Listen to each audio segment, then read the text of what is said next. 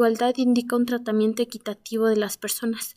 Todos son iguales ante la ley sin distinción alguna. La igualdad social es la característica de aquellos estados en los que todos sus individuos o ciudadanos son tratados de la misma manera, sin que medie ningún tipo de reparo por la raza, sexo, clase social u otra circunstancia plausible de diferencia.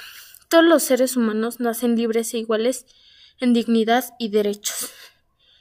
En la igualdad social podemos poner eh, como ejemplo el derecho a la educación, la ley de sufragio femenino, la abolición de la esclavitud, los derechos para las personas con discapacidad, la libertad de expresión, el acceso a la justicia, el derecho a la salud, entre otras.